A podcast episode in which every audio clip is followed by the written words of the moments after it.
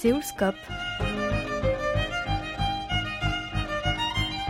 Bonjour à tous et merci de nous rejoindre pour ce second volet de Séoulscope consacré à Acitège Corée 2018, présenté par Amélie Brissot. Cette semaine, c'est au duo canadien Video Phase que nous avons tendu notre micro, venu assister à la 26e édition du festival Acitège Coréa qui a eu lieu du 20 au 29 juillet. Julien Compagne et Julien Robert nous parlent de leur spectacle dont le style est très moderne et dans lequel deux sens sont mis à contribution, l'ouïe et la vue.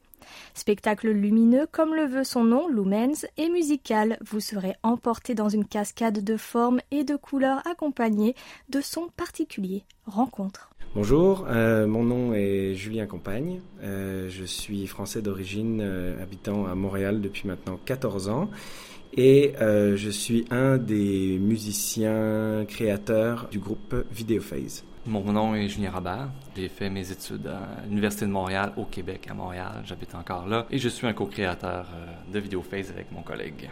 Julien Compagne, pourriez-vous nous parler du spectacle que vous présentez à Citège Coréa, Lumens? Lumens, donc c'est le deuxième spectacle euh, original euh, de notre groupe. Ça vient du terme latin lumen qui veut dire lumière. Et en fait, euh, l'idée de ce spectacle, c'était d'explorer les liens qui pouvaient exister entre le son et la lumière mais dans son aspect synesthésique, c'est-à-dire de créer un lien direct entre ce qu'on entend et ce qu'on voit. Ça faisait écho directement avec euh, le but de, notre groupe, qui était en fait d'essayer de donner une représentation visuelle à la musique et euh, donc de, de, créer euh, des univers oniriques qui décriraient finalement la musique telle qu'elle est construite. C'est un spectacle qu'on a commencé à créer il y a environ euh, trois ans. Ça nous a pris trois ans à créer le spectacle. On l'a présenté en première l'année dernière et on l'a déjà tourné euh, quand même euh, pas mal depuis ce temps-là. Et l'idée, c'était vraiment d'explorer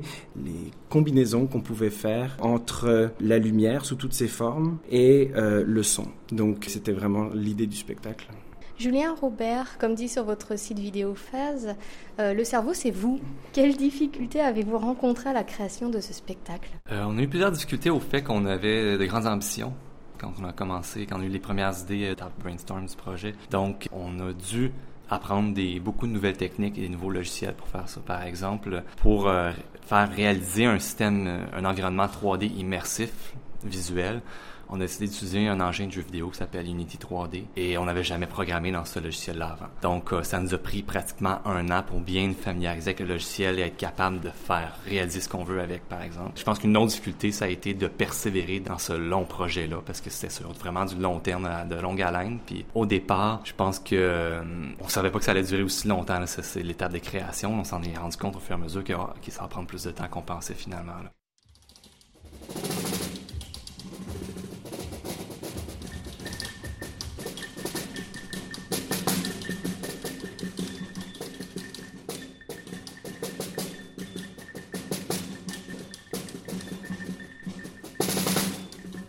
Votre spectacle est à voir, mais aussi à écouter. Hein. Vous travaillez dans le noir à l'aide d'instruments lumineux qui accompagnent les sons, ou peut-être c'est l'inverse, hein. ce sont les sons qui accompagnent les instruments lumineux.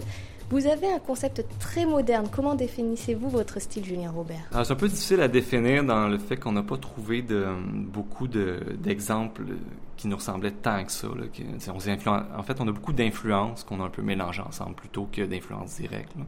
Par exemple, au niveau musical, on s'est inspiré de la musique populaire comme euh, Daft Punk, par exemple, ou autre, euh, même peut-être Radiohead dans l'aspect répétitif de nos affaires, de nos trucs. Puis, euh, dans, de l'autre côté, on s'est beaucoup inspiré aussi de la musique plus expérimentale, électroacoustique, la musique, je dirais, plus classique de tradition aussi, dans l'écriture, l'écriture euh, plus euh, contemporaine aussi. La musique minimaliste aussi a une influence euh, majeure dans notre, dans travail. Bon, ça c'est au niveau musical, mais il y a eu aussi beaucoup d'influences connexes. Par exemple, nous, bon, jeunes trentenaires, on a, on, a grandi dans la génération des jeux vidéo, donc c'est quelque chose qui a été une inspiration, je dirais peut-être non consciente, mais qui a toujours été là. aussi au niveau, au niveau des arts visuels, il y a, il y a eu beaucoup d'influences, que ça soit le pop art ou que ça soit au niveau de, de certains artistes en art numérique. Donc au niveau du style, on pourrait définir ça comme euh, de la musique visuelle interactive ou euh, de la performance en réalité augmentée d'une certaine manière, puisqu'en fait, nous, on utilise notre visuel comme une extension de notre langage musical et on essaye toujours de créer une ambiguïté entre qu'est-ce qui est un objet réel, qu'est-ce qui est un objet virtuel. C'est quelque chose qui nous a toujours beaucoup fasciné, ce, rapport-là entre euh, est-ce qu'on peut essayer d'en faire un tout ou la limite de la réalité devient floue?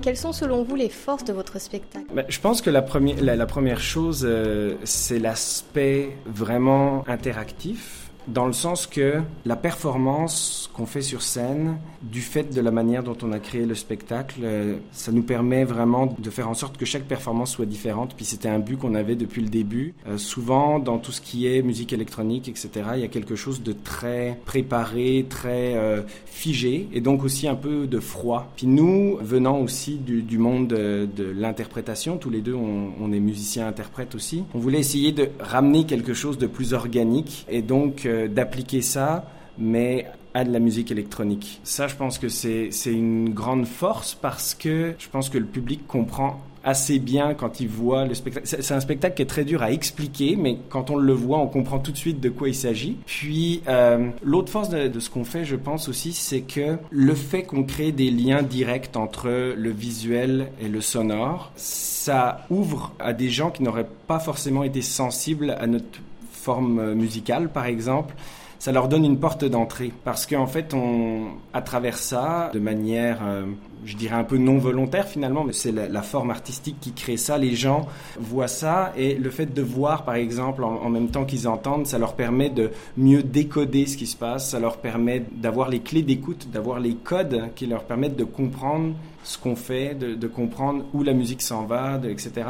Donc, euh, même si c'était pas un but de départ, on s'est vite aperçu que euh, cette forme artistique-là, en fait, elle donnait accès à de la musique parfois très expérimentale à vraiment large public. Et c'est pour ça qu'on a été capable aussi d'adapter ce spectacle-là après pour un public euh, jeunesse.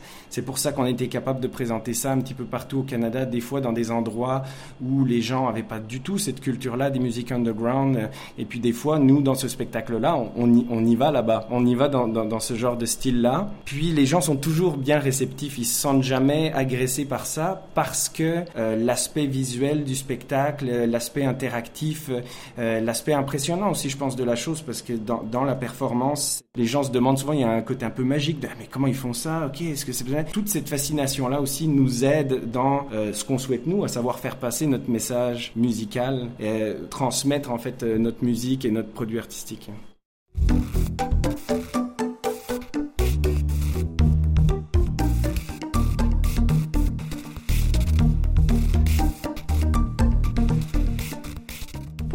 konuşsak. Nous dire ce que vous avez ressenti face à ce public sud-coréen, Julien Robert? Ben, J'ai ressenti beaucoup d'ouverture, le goût d'interagir avec nous. C'est très. Euh, le contact est, est, intéressant avec eux sur scène. Donc, euh, on, on, les sent avec nous. Ça, c'est quelque chose que j'ai vu. Julien? J'ai ressenti beaucoup d'écoute et d'attention de leur part. J'ai senti qu'ils avaient une réelle volonté d'être avec nous et de nous accompagner dans le spectacle. Et il y avait une, une vraie volonté vraiment de nous suivre là-dedans. L'autre chose aussi, ça va paraître un petit peu cliché, mais ils étaient euh, très euh, disciplinés dans leur, euh, dans leur rapport et très, j'aime pas dire ça comme ça, mais très obéissants. Si je leur disais, OK, chantez avec moi, ils vont tout de suite chanter avec moi. Si je leur demande de faire quelque chose, ils vont tout de suite le faire. Et ils vont le faire de manière quasi parfaite et très ressentie.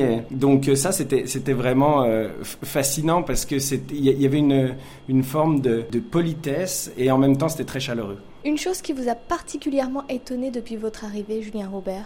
Je sais pas si c'est étonné ou impressionné, parce que euh, c'est la première fois que je venais en Asie. Donc, je savais que, que c'était très peuplé, que c'était immense les villes et tout ça, mais j'ai vraiment réalisé l'ampleur de la chose en étant ici et en, étant sur la, la N Tower et en regardant autour de moi à 360 degrés puis avoir une ville immense euh, presque à perte de vue. Là. Donc ça, c'est quand même assez impressionnant. Et ensuite, de, de se promener dans, dans, les quartiers et de, de, voir la quantité de gens qui sont dehors et à rentrer en dedans et de voir qu'il y a autant de gens dedans.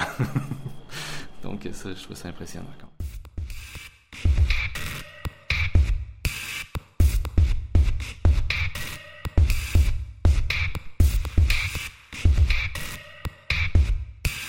Avez-vous eu le temps de visiter un peu ou que prévoyez-vous de voir? On avait décidé, vu que c'était notre première fois avec VideoFace, de prendre quelques jours après les spectacles justement pour avoir le temps de pas juste sentir le pouls de la ville mais de visiter. Euh, hier, euh, on a fait une énorme marche à pied de plusieurs heures où on est parti d'ici, donc euh, du nord de la ville. On a marché jusqu'à la tour, on a marché sur la montagne, on est redescendu, on est allé dans, les, quartiers plus chics. Puis après ça, on a pris le pont, puis on est allé jusqu'à Puis on s'est promené aussi sur les, sur les grandes avenues de Gangnam. Nous, on prévoit aussi évidemment bon, de, de, visiter des temples et puis d'aller se promener dans les marchés. Euh, et puis on aimerait bien aussi aller euh, voir quelques musées d'art contemporain, euh, etc. Voir un petit peu aussi... je dirais le côté plus expérimental de la ville, pas juste rester dans le côté traditionnel, même s'il nous intéresse beaucoup. D'autres projets en Corée du Sud à l'avenir? Julien Robert. Il euh, n'y a pas de, projet concret en Corée du Sud qui est déjà en, pour parler, mais euh, par contre, on, travaille là-dessus. Donc, on, euh, a fait on, c'est la première fois qu'on vient en Corée, puis on a rencontré des gens, puis on va voir qu'est-ce qui va se passer pour la suite. En fait, euh, une des chances qu'on avait, c'est que le festival à Citège, euh, c'est un festival international. Il y avait beaucoup de, diffuseurs euh, qui viennent de plusieurs pays à travers le monde. Donc évidemment d'autres diffuseurs coréens, aussi des diffuseurs d'autres pays. Donc avec donc des possibilités dans un futur plus ou moins proche avec le Japon, avec la Chine, mais aussi avec la Scandinavie, etc. Donc évidemment tout ça, ça, ça, va être en discussion. mais en tout cas, on a eu la chance d'avoir une belle visibilité auprès de ces gens-là. Où pourrons-nous vous voir cet automne? Julien Robert euh, Cet automne, on va présenter une pièce dans le cadre d'un plus gros concert, donc en collaboration avec d'autres créateurs et d'autres musiciens, euh, dans un grand spectacle en extérieur sur la place du quartier des spectacles à Montréal, le 6, 7, 8 septembre, qui s'appelle Rhythmopolis. Donc ça, ça va être un gros projet de, création qui nous attend en septembre, donc suite à notre retour de Corée. Et par la suite, ben, on continue de tourner Lumens euh, dans l'est du Canada, au Nouveau-Brunswick, à l'île du Prince-Édouard. Donc on va aller rejoindre euh, des toutes sortes de publics encore une fois. Et pour la suite, ben, ça reste à voir encore. Il y a, on peut dire aussi, il va y avoir quelques spectacles qui vont être sur l'île de Montréal, donc euh, entre autres à la Maison de la Culture Pointe-aux-Trembles. On a une série aussi scolaire euh, qui va se passer euh, au Théâtre de la Ville à Longueuil. Après ça, on s'en va aux États-Unis au mois de janvier. Mais là, on n'est déjà plus à l'automne, n'est-ce pas? Julien, est-ce qu'il y a d'autres projets en plus? Oui, ben c'est encore tôt pour en parler. Il y a une collaboration en discussion avec un avec un gros, euh, avec une grosse compagnie euh, en Floride, aux États-Unis, donc où là on serait créateur euh, pour pour d'autres artistes. Donc on ferait vraiment la, la création de ce spectacle-là. Ça serait pour 2020. Euh, et puis, euh, on a aussi euh, le spectacle dont Julien parlait tout à l'heure, Rhythmopolis, qui, regroupe huit créateurs montréalais avec quatre ensembles de percussions de Montréal, de Toronto, de Québec.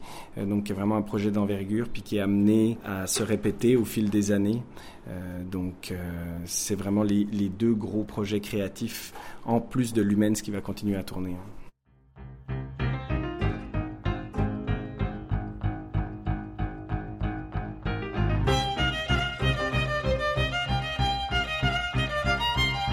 Nous arrivons au terme de cette émission. Vous pouvez la réécouter sur notre site internet world.kbs.co.kr slash French. C'était Amélie Bressot au micro avec Young à la réalisation. Merci de votre attention et rendez-vous vendredi prochain pour un nouveau numéro de Seoulscope.